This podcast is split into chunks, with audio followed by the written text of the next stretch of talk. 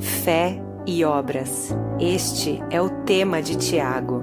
Não praticamos as obras para ser salvos. Somos salvos pela fé, por isso praticamos as obras. Esta é a mensagem de Tiago, que nós, em nossa própria capacidade, não podemos enfrentar a adversidade.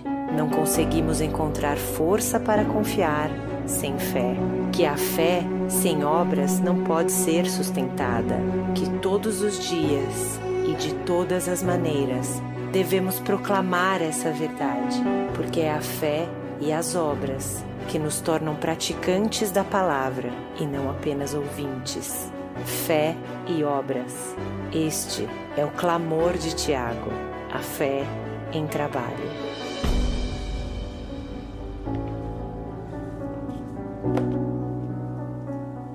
Olá, irmãos, bom dia a todos vocês, vocês que estão acompanhando pela internet, vocês que estão aqui, nosso bom dia muito especial. Se você está vindo pela primeira vez, não deixe de deixar o teu nome na conexão. Vai ter sempre alguém ali para uh, ah, registrar o seu nome, seu telefone, para que a gente possa cobrar vocês, brincadeira, para convidar vocês para os nossos eventos.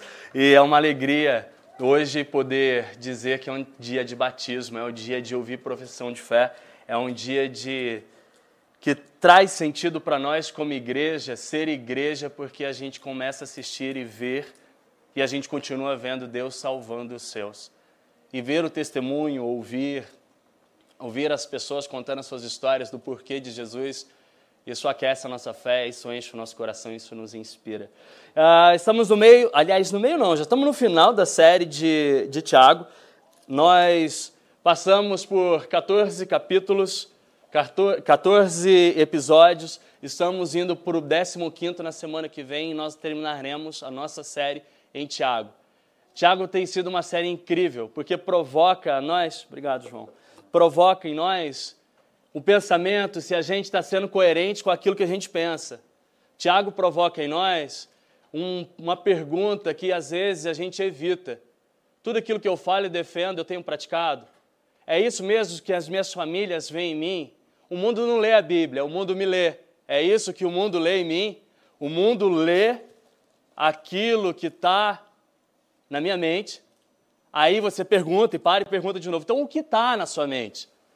Se o mundo não lê aquilo que está na sua mente, que é a sagrada Escritura de Deus, talvez outra coisa esteja na sua mente.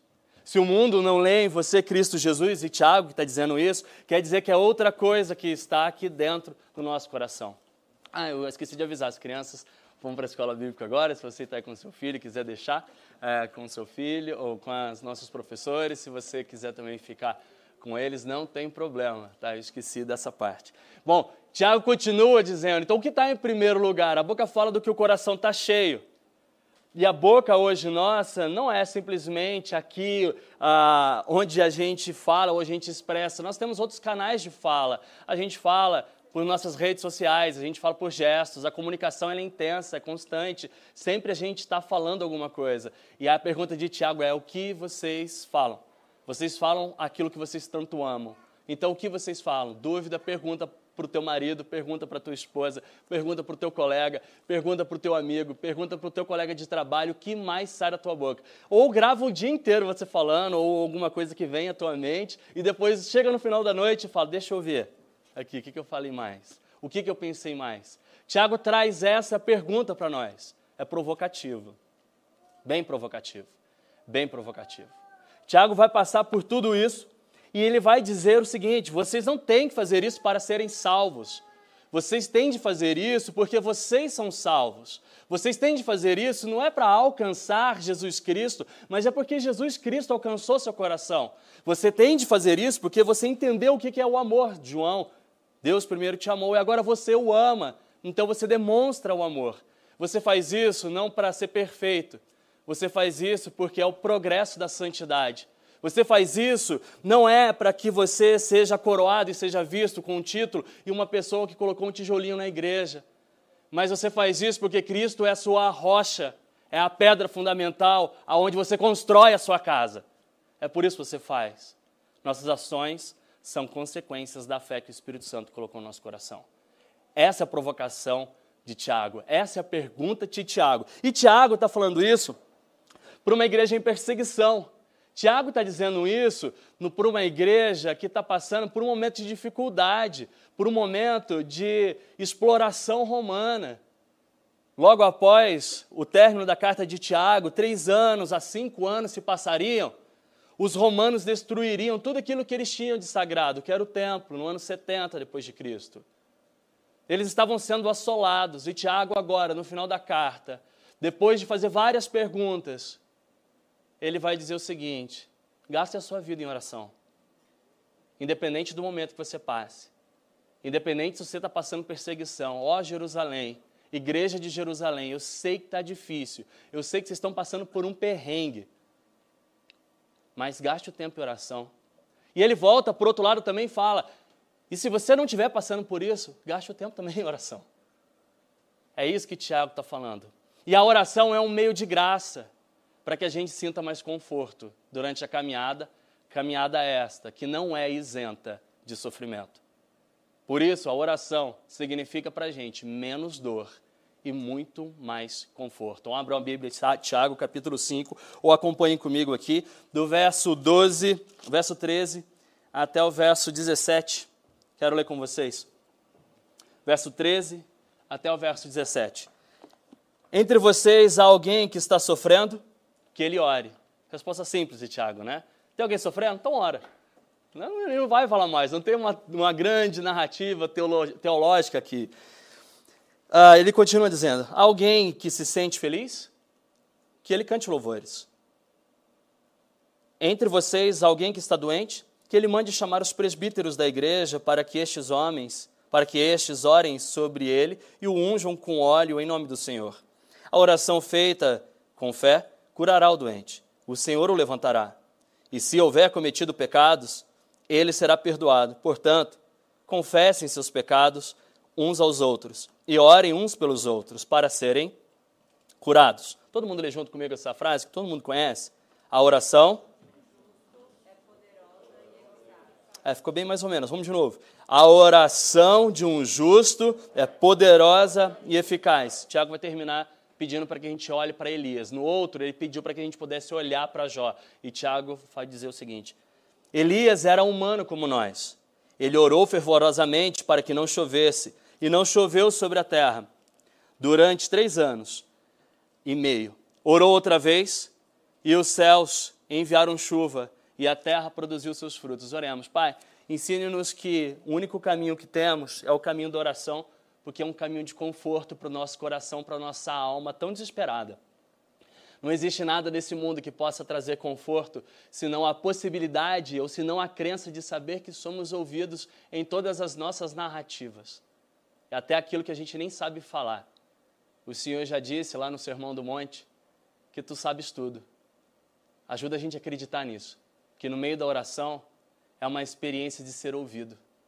É isso que modela o nosso coração. Que seja assim, Senhor, a partir da minha vida, me use para louvor e engrandecimento do seu santo e incrível nome de Jesus. Amém. Eu não sei se todo mundo conhece, quero começar hoje com uma história de um missionário chamado David Brainerd.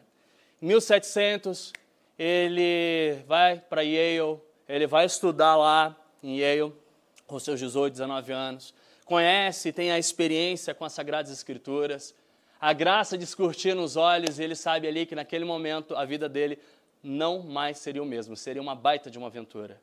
E ele não resiste àquilo lá, ele tinha apenas 20, 21 anos de idade. Ele não resiste, o chamado eficaz, é impossível você resistir. E dois anos depois, ele é expulso de Yale, porque ele falou que o professor dele era mais, eh, que a cadeira era mais engraçada, ou que o professor era mais, professor era mais sem graça que a cadeira. E esse comentário e outro comentário parecido com esse espalha pela escola de Yale e ele é expulso de lá e eles não colocam, ele não consegue voltar, ele não consegue retornar para a universidade. Naquele momento, quando ele estava sofrendo com tudo isso, ele também tinha descoberto que ele era doente. Ele tinha uma doença, ele tinha tuberculose. E naquele momento, quando os colegas deles estavam formando, dois anos depois, ele diz assim: era para eu ter colado grau, mas aprove Deus escolher outra vida para mim e aqui estou eu. O que ele fez? Foi pregar o evangelho para os índios.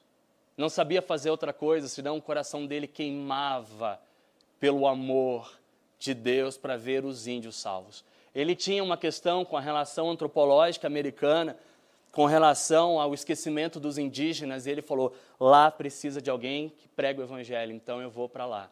E ele disse o seguinte: ele disse que passar o tempo na presença de Deus era muito melhor do que passar qualquer momento ou a intensidade no mundo aonde Deus não o chamou para ficar. O objetivo de, de David Brainerd era viver debaixo da dependência de Deus, e um caminho para ele era necessário: a oração. A oração que poderia trazer para ele o conforto para sua doença, o conforto para sua depressão, o conforto para sua frustração, porque ele não formou mas ele estava lá, no meio dos índios. O impacto dele é tão grande que Zinzerdorf vai falar dele. O impacto dele é tão grande daquilo que acontece na vida dele, que Jonathan Edwards vai mandar a sua filha, que era enfermeira, para poder cuidar dele. O maior filósofo que os Estados Unidos já teve, Jonathan Edwards. Na frente da, de Harvard tem um memorial e tem uma frase de Jonathan Edwards, para você ter ideia do que isso significa. Dizem aí que até tinha um relacionamento de David Brainerd com a, a filha de Jonathan Edwards. Jonathan Edwards vai escrever um livro chamado O Diário de David Brainerd, um livro sobre ele. E ele só sabia de uma coisa: para ele enfrentar todas as adversidades no meio da floresta, ele só tinha que orar. E ele orava até orar. Ele gastava tempo até orar. E na narrativa dele, ele dizia assim, hoje, 23 de março, eu não senti absolutamente nada, mas eu dobrei meu joelho e só pedi ao Senhor para que Ele me ouvisse, ainda que a minha alma estivesse vazia. Eu suei, meus joelhos tremeram, eu não senti absolutamente nada. Eu só sei que tenho que continuar fazendo uma coisa, orando e buscando. No dia 25 de março, ele vai lá e coloca no diário dele: Hoje eu acordei e fui surpreendido pela graça. O Espírito Santo havia renovado as minhas energias. Agora eu me sinto confiante e eu tenho agora para fazer é pregar o evangelho para os índios. Eu estou indo no meio da floresta agora. No outro dia ele se sentia mal de novo. No outro dia ele dizia: Eu não aguento mais as minhas dores. Elas me possuem. No outro dia ele dizia: Obrigado, porque o Senhor trouxe alívio. alívio. No outro dia ele dizia: Ó oh morte, venha, me busque me leve para o caminho celestial, porque eu não aguento mais. No outro dia, o espírito dele era renovado. David Brainerd pregou o evangelho lá entre os índios e foi um dos grandes responsáveis por um grande avivamento que acontecera depois. Começou a história dele assim. E quando nós olhamos agora para dentro de nós, nós começamos a perceber esse, esse, desejo desse missionário de querer falar o tempo todo com Deus. Por que a gente sente isso? Por que a gente sente esse desejo? A gente sente esse desejo, só a gente não dá o um nome que é uma sede por Deus. A gente fala que é por outra coisa. Daí Agostinho de Hipona vai falar que foi fazer tudo no mundo enquanto o Senhor estava fazendo tudo dentro dele. Todo esse desejo que tinha dentro dele, ele foi gastar no mundo, enquanto o Senhor estava dizendo: gaste em mim. Nós somos criados para relacionar com Deus. Primeiro, Deus é relacional. Então Deus nos queria para relacionar com Ele. Era essa vida de David Brainerd. Isso que ele tinha na mente dele. É só um caminho de relacionamento. E a oração é esse caminho. Segundo, nós pecamos, nós falhamos. Nós saímos dessa convivência relacional com Deus. Embora Deus continue relacionando com o homem, mas agora nós não conseguimos mais satisfazer em Deus. Por causa de nossos pecados, saímos então à procura de pseudo-satisfações. Terceiro, o nosso coração com a queda petrificou nós deixamos de estar sensível à voz de Deus. A única coisa que Deus poderia fazer era quebrar o nosso coração transformar o nosso coração em carne. E ele faz essa promessa em Ezequiel dizendo o seguinte, Ezequiel 11, 19, e lhes considerei, lhes concederei um só coração e colocarei dentro de cada um deles um novo espírito, retirarei deles o coração de pedra e darei para eles um coração de carne. Ele faz essa promessa. A única forma da gente poder restaurar a convivência, quer seja nos nossos altos e baixos, era tendo um coração de carne, não um coração de pedra. O pecado petrifica o coração. A cruz, ela torna o nosso coração em carne. Deus, é, é incrível o Evangelho, esse é o, esse é o poder do Evangelho, essa é a mensagem do Evangelho. Deus não vem à terra em Cristo Jesus para transformar a gente em deuses, Deus vem à terra em Cristo Jesus para transformar a gente em homens, homens à imagem e semelhança dele. Nós não conseguimos conviver mais porque não há espaço para deuses. Nós temos essa dificuldade com Deus porque a gente quer sentar no banco dele o tempo todo, o tempo todo. E a oração coloca a gente no seu banco, no nosso banco de criatura, e coloca ele no banco de criador, de pai, sustentador de todos os seus. A oração baliza tudo isso tira a pedra do nosso coração, transforma em carne, como Cristo fez, como Deus fez isso, ele transforma o próprio coração dele em carne em Cristo Jesus, para que a gente pudesse ter o coração do Pai. Cristo Jesus tem um coração de homem, e ele morre na cruz e verte o seu sangue, sem pecado algum. Esse é o poder do evangelho. Essa é a narrativa cristocêntrica da história da humanidade. Deus não veio simplesmente e falou: Vou transformar seu coração em carne. Não, vou enviar meu filho em carne para que seu coração seja como o dele. Bom, essa oração, o coração nosso se torna em carne. E aí, Jeremias, ele diria o seguinte: Eu darei um coração capaz de conhecer-me Deus está falando e dá uma promessa para nós que acontece em Cristo Jesus. O seu coração de pedra não consegue me conhecer, mas o seu coração de carne consegue me conhecer. Então eu vou te dar um coração de carne que é capaz de conhecer-me, compreender-me que eu sou Yahvé, o Senhor.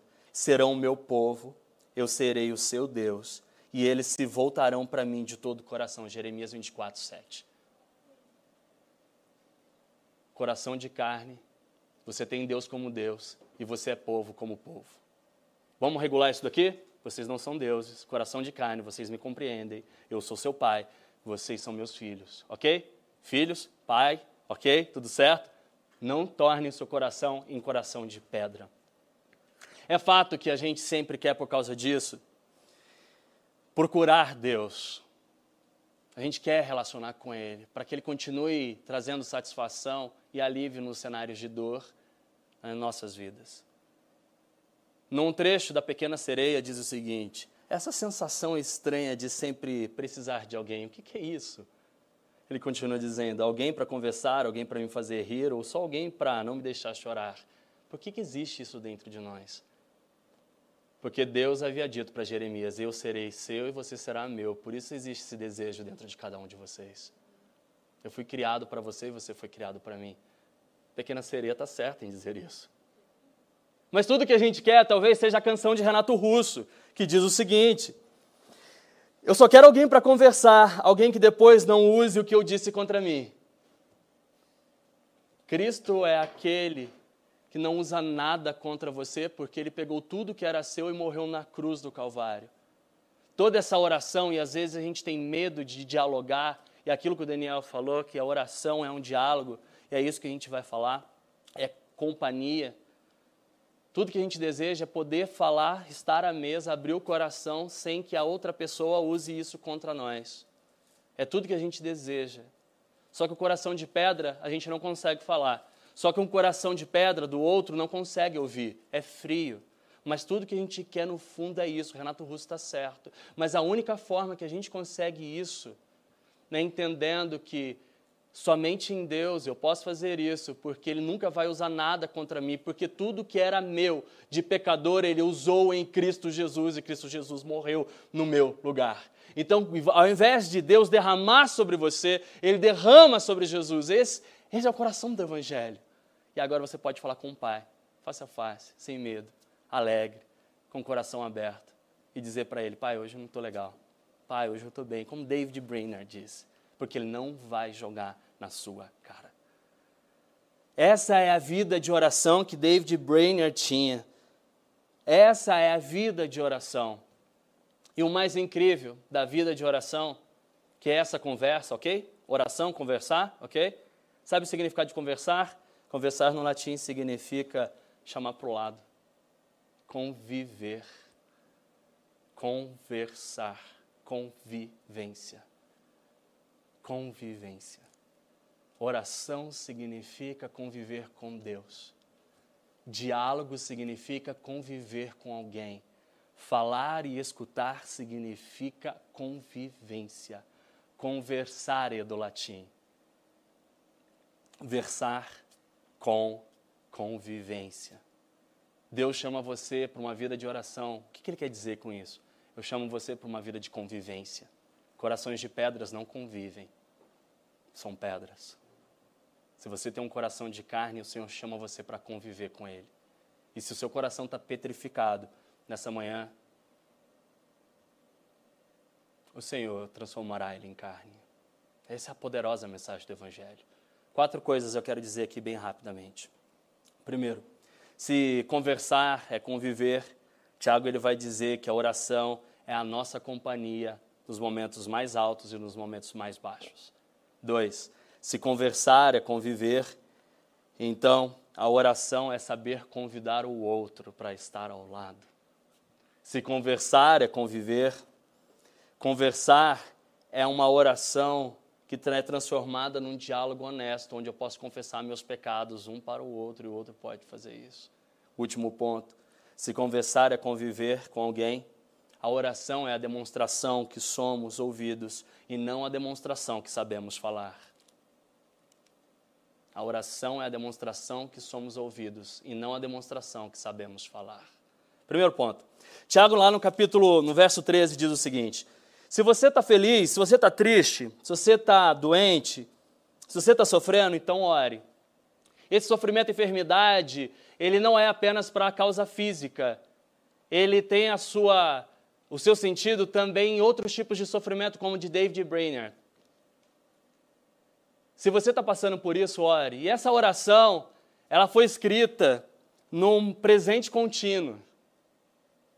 É uma oração que ela é, está em súplica o tempo todo. Você precisa passar o tempo suplicando, orando se você está sofrendo. Gaste o tempo dialogando, porque o coração do Pai não é um coração de pedra, o seu coração não é um coração de pedra. Fale, ore. Não sabe falar, fale, fale mas não tenha medo das barreiras que a gente acha que tem, como por exemplo, Deus é muito santo, eu sou muito pecador, ele não vai me ouvir. Não, ele é muito santo, por isso ele vai te ouvir. Por isso ele vai te ouvir.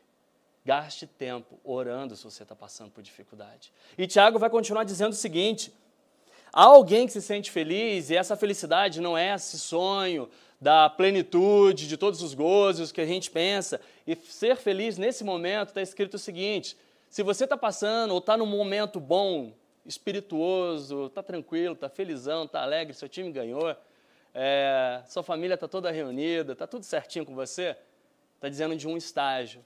Então canta louvores. O que, que Tiago está dizendo com isso? Bem simples. Tiago está dizendo o seguinte: quer você esteja num tempo bom, quer você esteja num tempo ruim, passe tempo comigo, converse comigo, dialogue comigo, conviva comigo. Simples, não? É isso que Tiago está dizendo. Converse comigo, fala comigo. No tempo bom e no tempo ruim. Fala comigo. Gasta esse tempo comigo. Gasta esse tempo comigo. E aí Paulo, ele vai entender tudo isso como David Brainerd havia entendido. Filipenses 4:12, sei o que é passar necessidade, sei o que é ter fatura. Porque ele passou todo o tempo com Deus. Ele passou o tempo todo com Deus. Então ele sabe o significado disso. E ele continua dizendo: Aprendi o segredo de viver contente em toda e qualquer situação, seja bem alimentado ou seja com fome. Mas seja com fome ou seja alimentado, eu estou contente, porque eu estou com que convivendo com meu pai. Estou dialogando com ele, tendo muito ou passando necessidade. Mas eu continuo contente porque eu estou o quê? Convivendo com meu pai. Oração é convivência em todos os tempos, bons e ruins. Oração é convivência em todos os tempos. Segundo ponto. Se ora conversar é conviver com alguém, a oração é saber convidar o outro. A palavra aqui, se vocês, se entre vocês há alguém doente, que mande chamar os presbíteros para a igreja, para que estes orem e unjam você com óleo. Esse chamar significa convidar para o lado. Corações de pedras não convidam ninguém para caminhar ao lado. O orgulho não deixa. Chamar alguém quando você está doente é reconhecer que você está mal. Há muita gente que gosta de passar mal sozinho.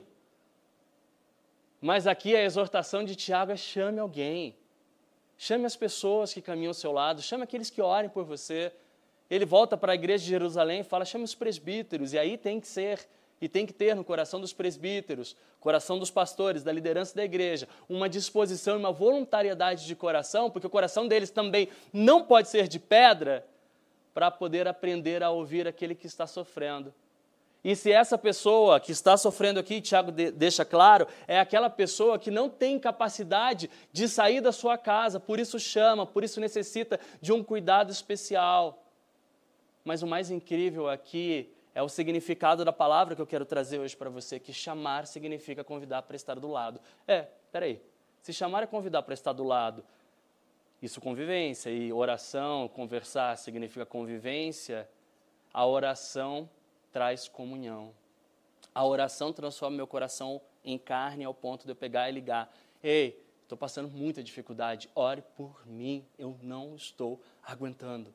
O Senhor está mostrando que você pode sair dessa zona de dor se você ligar para alguém. Liga para alguém. Liga para alguém, não passa tempo sozinho, não. Deixa de ser bobo, ter coração de pedra e morrer sozinho. Ninguém quer isso. Você não quer isso. Eu não quero isso. Em alguns momentos da minha vida em que meu coração estava petrificado, eu não sabia, eu louvei a Deus quando algumas pessoas ligavam para mim orando por mim, não orando comigo, mas orando por mim, junto comigo, e pegava o telefone e gastava tempo simplesmente lembrando do Evangelho. Quando meu coração estava amargo, quando meu coração estava duro, quando eu estava muito doente numa fase da minha vida. Quando eu via as mensagens de oração, quando as pessoas pegavam o telefone, meu coração voltava a ter vida. Meu coração voltava a ser carne. Meu coração estava cheio de afetos da graça. Vocês não sabem o poder que tem se você pegar o seu telefone e ligar para alguém.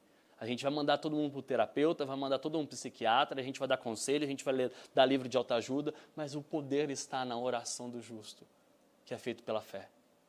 Ligue para alguém e ore por ela. Faça isso hoje. E aqui eu preciso colocar alguns limites. Aqui que começou no meio do, do catolicismo romano, a extremunção. Foi a, a, leitura errada disso aqui. Ah, então agora vamos usar o óleo, vamos usar a extremunção. Extremunção era usado para aquela pessoa que estava quase morrendo. E aí começaram a usar a extremunção, começaram a usar o rito, começaram a usar o óleo para isso. A chamada de Tiago não é para que a gente saia usando óleo, é para que a gente saia ligando para as pessoas e procurando elas, e que a gente busque a pessoa quando a gente estiver passando dificuldade.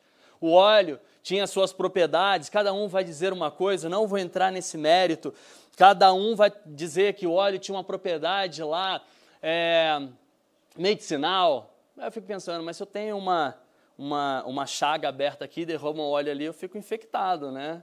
Não é, não é tão assim. Ah, mas o óleo então era para massagem, era utilizado como símbolo, era usado como símbolo. Símbolo da unção, era usado pelos israelitas, pelos hebreus. Mas veja, em nenhum momento a Bíblia diz que o poder está no óleo. A Bíblia deixa claro no verso 15. Aonde está o poder? Verso 15 diz o seguinte: A oração feita com fé curará o doente.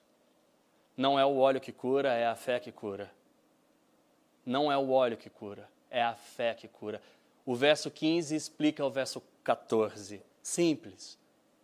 O verso 15 explica o verso 14. É a fé que cura, não é o óleo que cura. Não é. Não é o óleo que cura. Tiago está chamando, converse com alguém. Com quem você não tem conversado, como está o seu coração nesse momento. Se dê o luxo de ligar. Você vai ver o que vai acontecer no seu coração. Ligue. Deixe que as pessoas orem por você. Deixe. Dobra seu joelho. Só receba, não fala nada. E se a pessoa não souber orar, não orar direito? Aquele momento seu coração é de carne. Então você nem vai ligar para isso, você só vai receber isso com muita com muita bênção, com muito afeto. Terceiro, quarto e último ponto. Não, aliás, terceiro ponto. Conversar com alguém é um diálogo honesto. E Tiago vai dizendo no verso 16 o seguinte: confesse os pecados uns aos outros. Ele não está dizendo, e aqui também tem uma interpretação católica romana, dizendo que é o seguinte: eu pego, saio daqui vou fazer, vou para o confessionário. Eu sei que a galera não lembra mais disso, mas lembra do BBB, né? Vou lá para o confessionário e falo tudo. Não.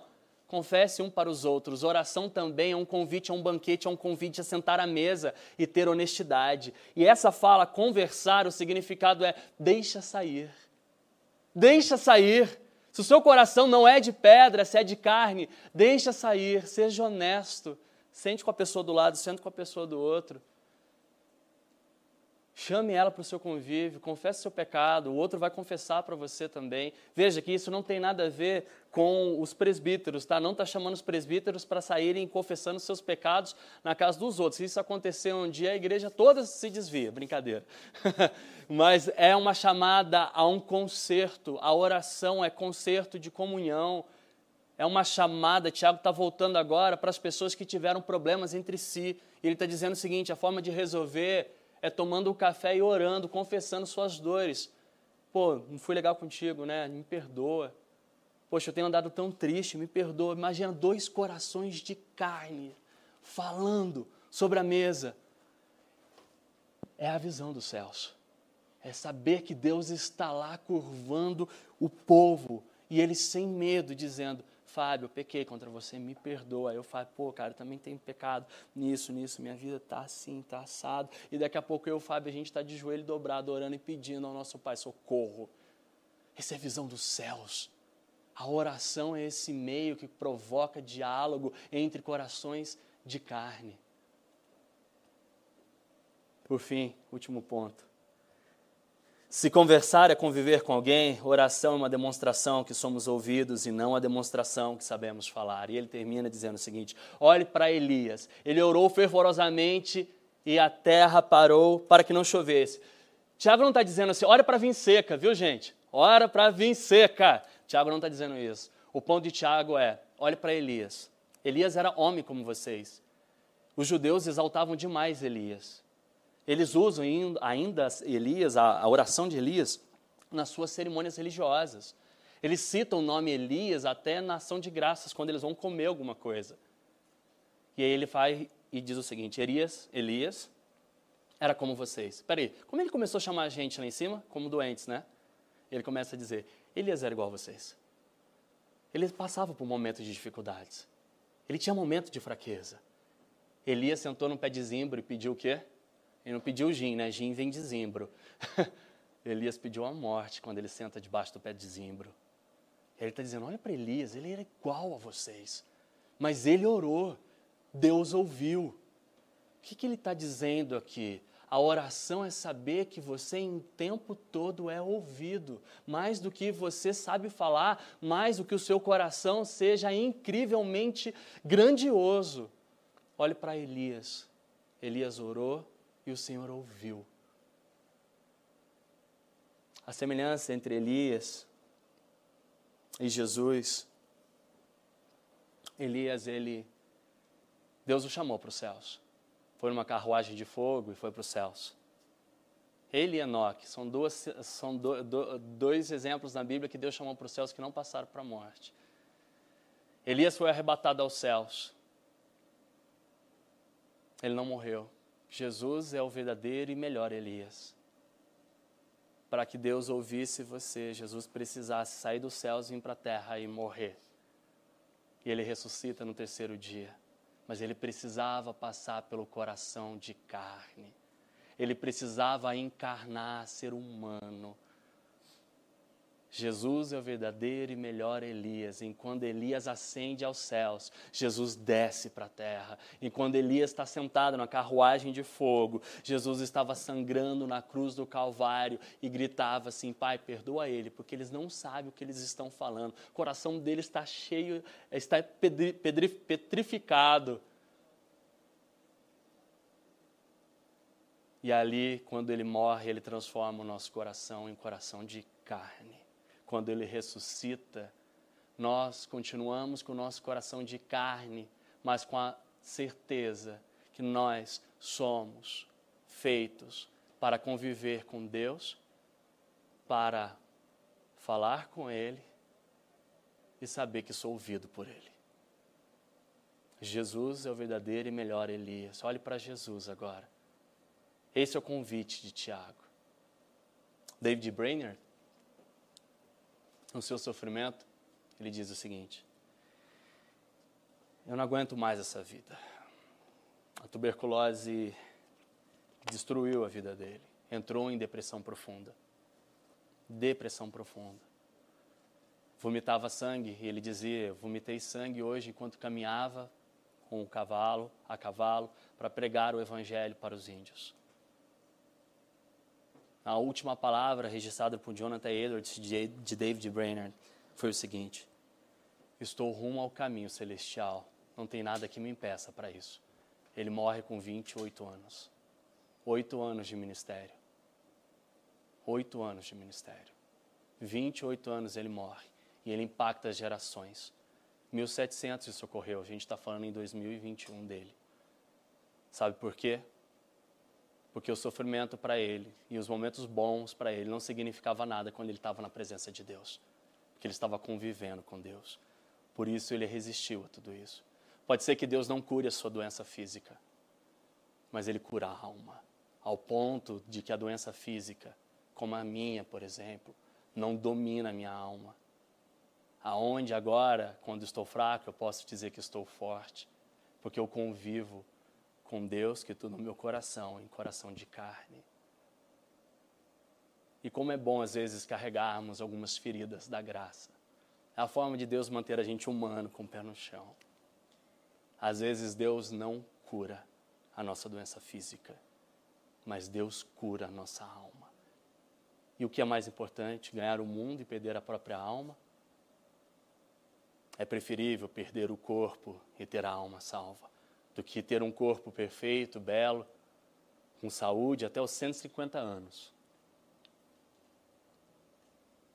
e experimentar do inferno todos os dias e ficar isento da convivência divina.